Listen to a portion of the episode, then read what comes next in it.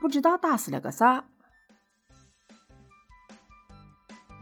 我小的时候，五月份吧，妹子姜黄未黄，俺爸从地里回来，用镢头打死了一个不知道是啥的动物，比猫大，小小的头，回来剥了皮，泡在水里，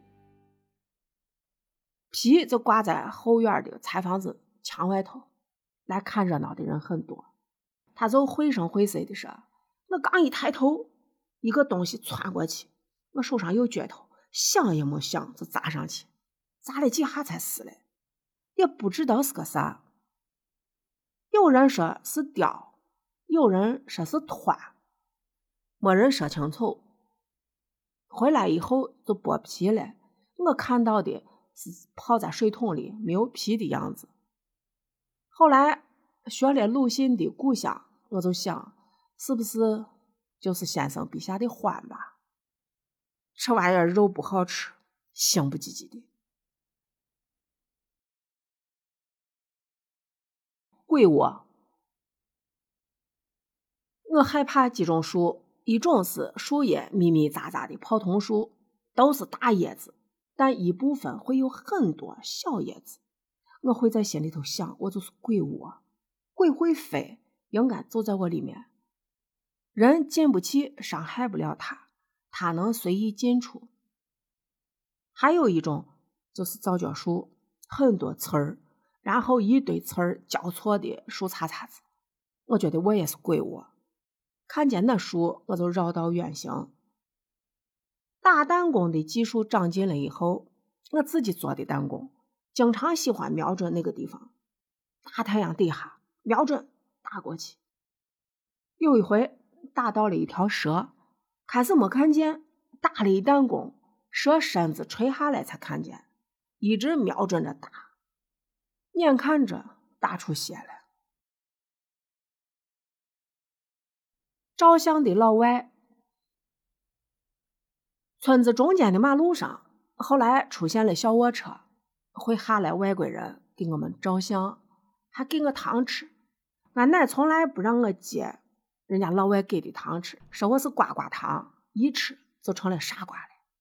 拿着相机的那些老外照不讲卫生的我们，照门口的猪圈，照墙上的公鸡。我后来觉得，就是我们去西藏、青海给人家孩子照相的时候，人家对我们应该也是充满。敌意和警惕吧。